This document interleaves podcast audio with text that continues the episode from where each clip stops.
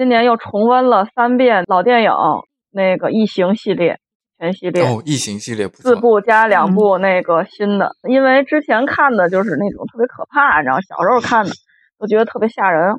然后今年因为重新的看了三遍嘛，就是有了一些新的感觉。嗯，怎么说呢？就是大家之前在网络上都讨论过了，就就是讲的那个有点女权嘛，对吧？啊啊是。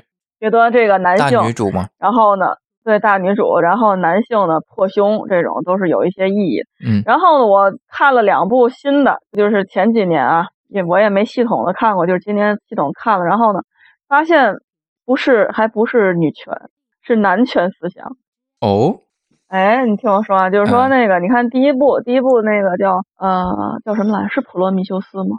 对，《普罗米修斯》前传的第一部，就是说那个。对，算那个重就是重新拍的第一部，嗯，因为那个《异形》三四五不是他拍的了，对吧？咱就说那个《普罗米修斯》这部，就是你看那个黑水，是为什么有黑水呢？是因为工程师的星球没有女性了，只有男性单性繁殖，繁殖不了了，然后他们创造了黑水，在 DNA 的层面，然后改变身体，然后创造万物。你知道这个当时我看的时候，给我感觉就像基督教这个上帝创世一样的感觉，就是。在宗教中，基督教中是男性来创世的，而不是女性创世。我们看那个咱们这个神话是女娲造人，是有母系思想在里面的。啊，然后呢，这个普罗米修斯是男性创世，有那个宗教那个味儿了吧？就是那个上帝他的骨血创造了女性，创造了全世界。你看那个就是异形里面还有一个比较重要的题材，就是人工智能。对吧？这个是叫大卫吧？大卫这个人工智能也是男性，就是这个公司创造人工智能，他大卫叫他爸爸，对不对？就是父系创世的思想，就是跟基督教这个父系创世是一脉相承。就是给我的感觉，当时给我的感觉就是，就是因为女性有子宫，她可以生孩子，但是男性没有，他只能在像什么艺术啊、宗教啊这种方面来体现他的创造性。因为女性生孩子嘛，是从无到有的一个过程，十月怀胎，然后呢，小小的受精卵它就变成一个人了。但是男性就是有一种嫉妒，叫子宫嫉妒，就在潜意识里面，这个男权思想在潜意识里面就是我也要创世。你看那个好多那个世界上好多神话都是男性创世，只有中国神话是女性创世，创女性不是说女性创世吧，是女性就是就是创造了人人类这个种族。对，然后呢？你看基督教为什么说这个就是异形系列里面总是出现跟宗教有关的这种暗示？就是说，它就是第一集，第一集是那个最早的那集，就是异形，它也是有一种就是宗教的题材在里面。然后我看普罗米修斯把这种题材发挥的到极致了，就是这种，他用两条线索来讲述。上帝男性创世的过程，一条就是主线，就是那个，呃，黑水。黑水呢，它是改变了 DNA，就是从这个身体层面，就是你看那个工程师选择了一个人，就是他的人类，对吧？他的人类是一个又高大又英俊，然后呢身材还好，就是最起码有八块腹肌吧，然后长得也非常的英俊。对，然后呢，当然了。然后呢，他就是喝下黑水以后，他就创造了这个，就地球也是就是生机俨然。然后呢，就是这么个植物、动物都是从他开始创世的。然后第二条线索呢，就是这个呃盖皮尔斯演的这个角色，在人工智能方面创造了大卫。但是实际上就是前四部电影人工智能方面的这个这个线索是非常少的，就是有这么一两个角色，就是比较重要的这个实现了就是。推动故事，然后他在这个就是几十年以后，他都八十多岁了，是吧？他导这个《普罗米修斯》的时候，他的重点就放在了这个大卫身上。然后大卫呢，这个人工智能也是男性，然后呢，盖皮尔斯这个角色也是男性，就是有点单性繁殖的意思。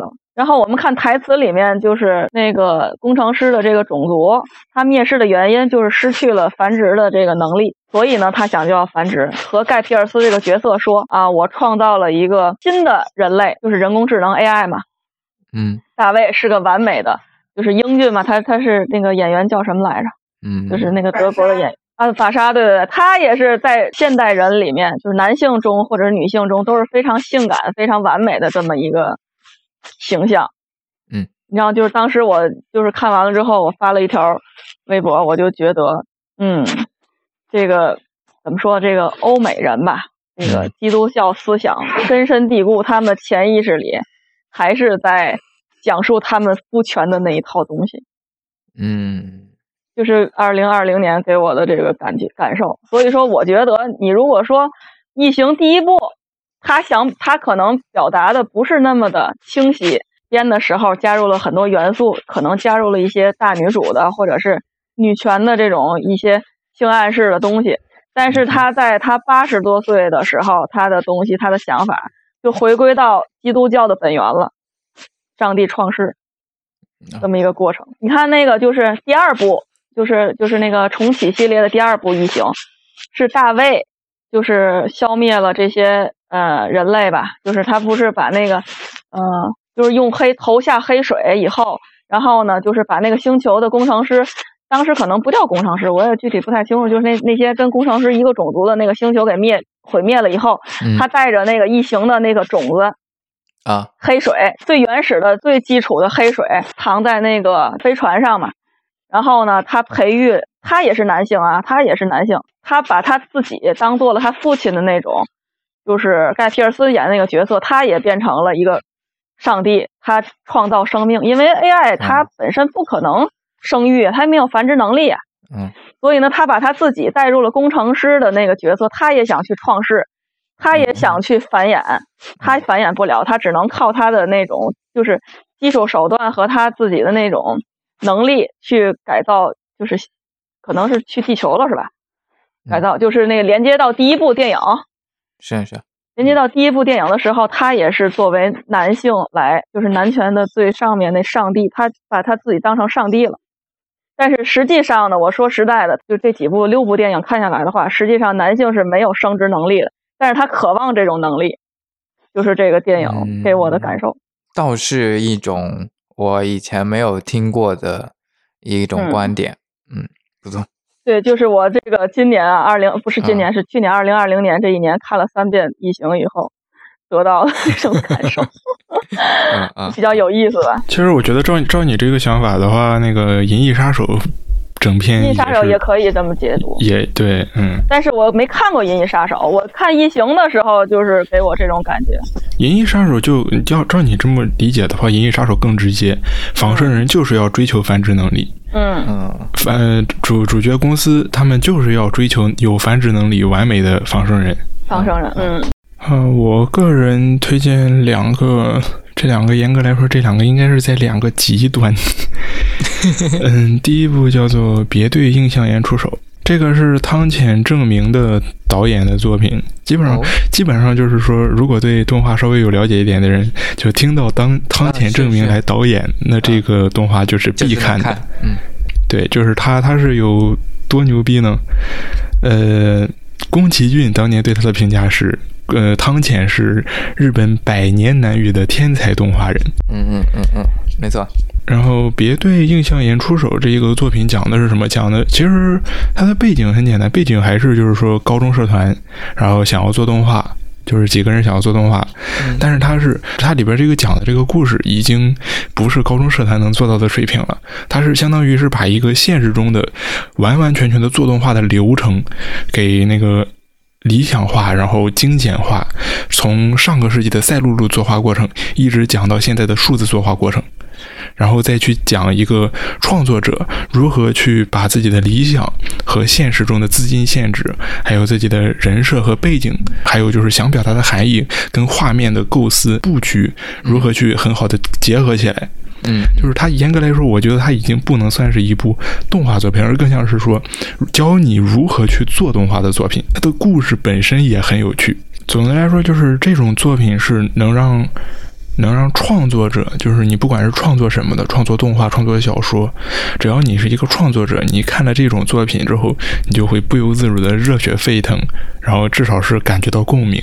对，这不比《博人传》燃吗？嗯。然后，第二部作品就非常特别，叫做《异种族风俗娘评鉴指南》。这什么鬼名字？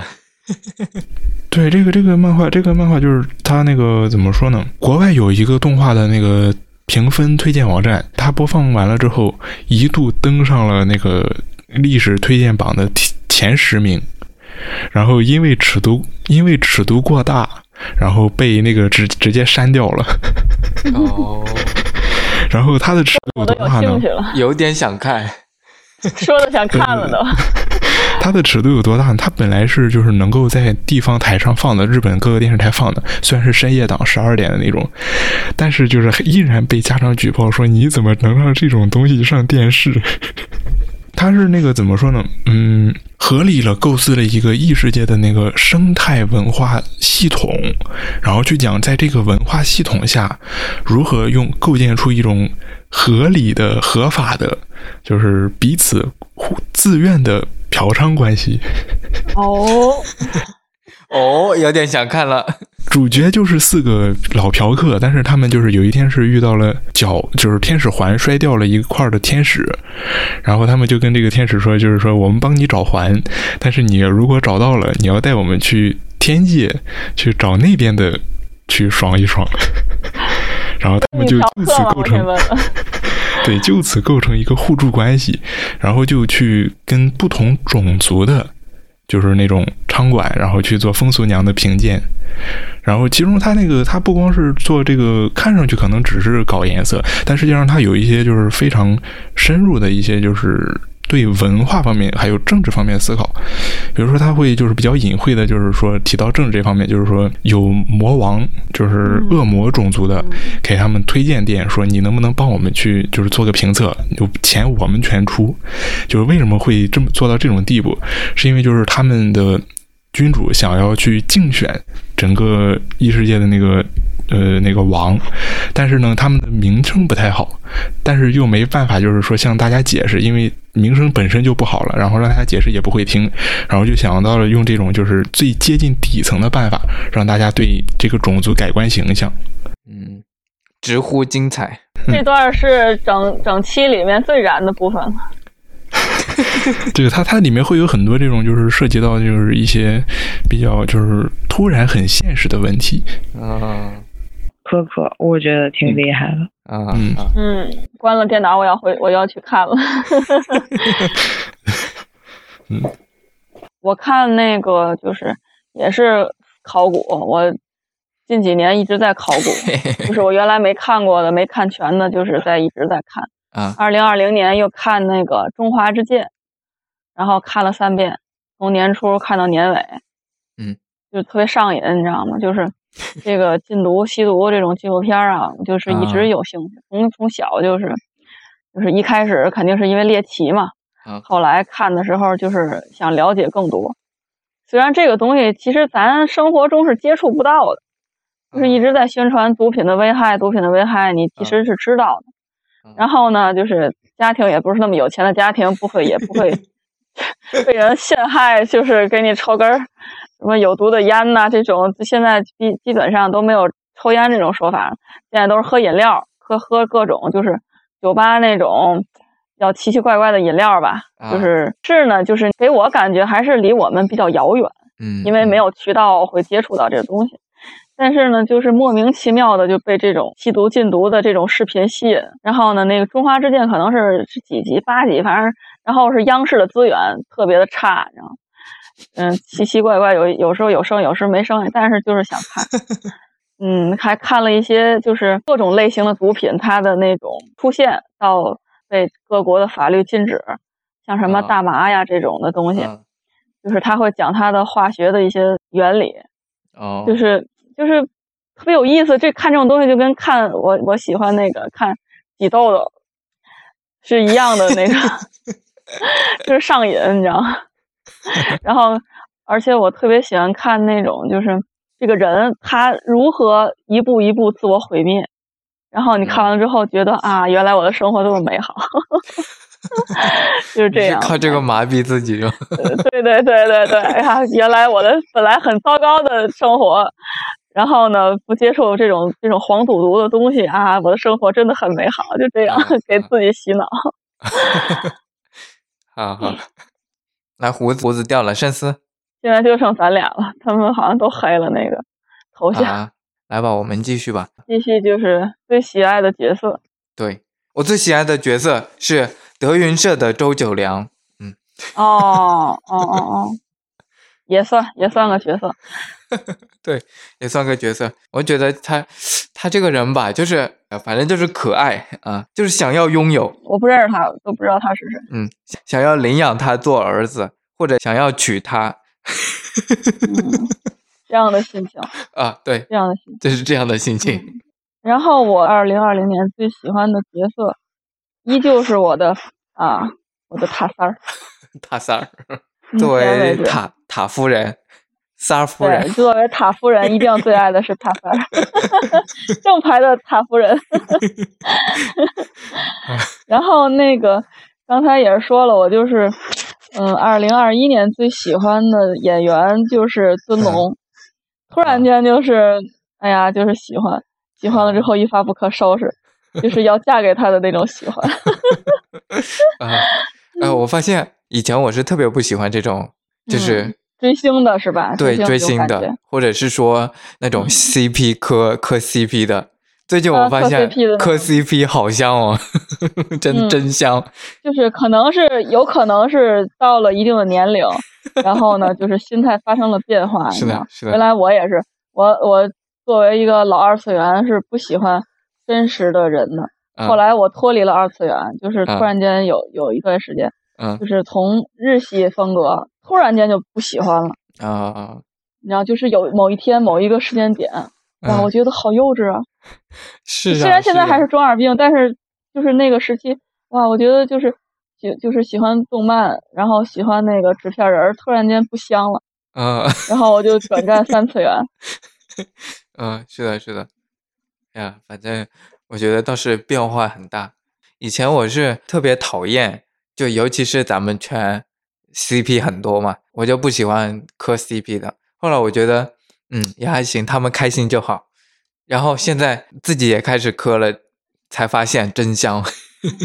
然后现在开始追星了呀，是的，是的，有了一种老父亲的感觉。是的，是的。我不仅可以做老父亲，要是那个九良他是 gay 的话，我甚至可以掰弯。我也是有这种心态。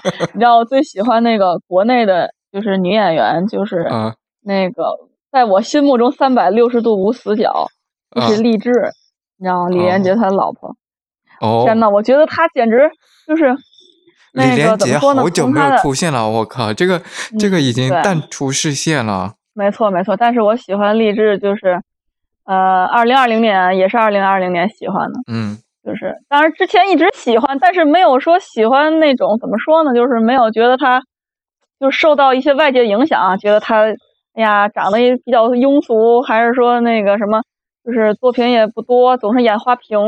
嗯你之前喜欢也是偷偷摸摸的，不敢承认。但是我觉得二零二零年我就要大方承认，就是他就是完美的，他三百六十度无死角，然后他的脸也完美，他的身材也完美，完全符合我的审美。然后男的的话就是尊龙，女的话就是励志。天呐，简直就是我的梦中情人。就算他结婚生了孩子，我也一样喜欢，我也觉得他是完美的。嗯，就这样的喜欢，我就是怎么说呢？太就是奇怪了。但凡啊，但凡他们他们愿意娶我，我立马可以离婚的程度。但是没有用，啊，是的，是的。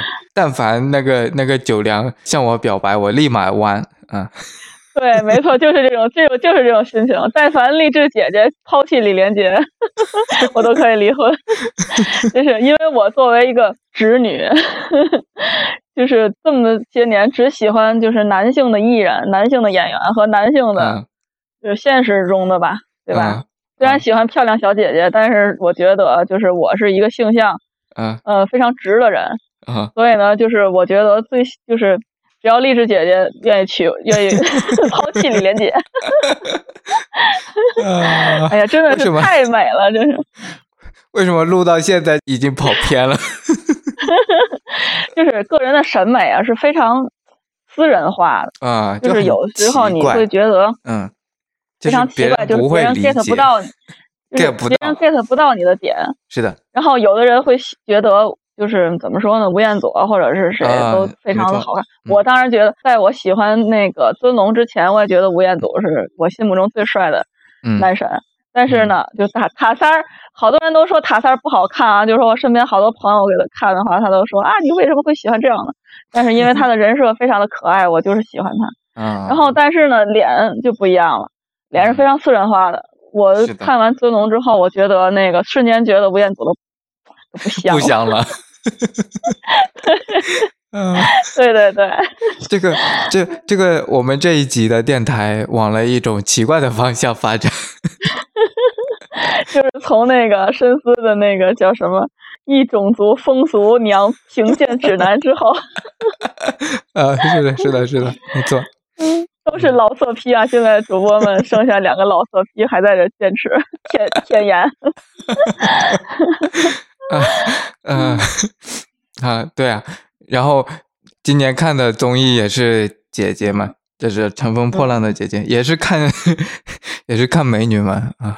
嗯，对对对，主要是综艺我没看，我就是嗯二十多年没没看过综艺了，国内的、国外的都嗯都不爱看。呃，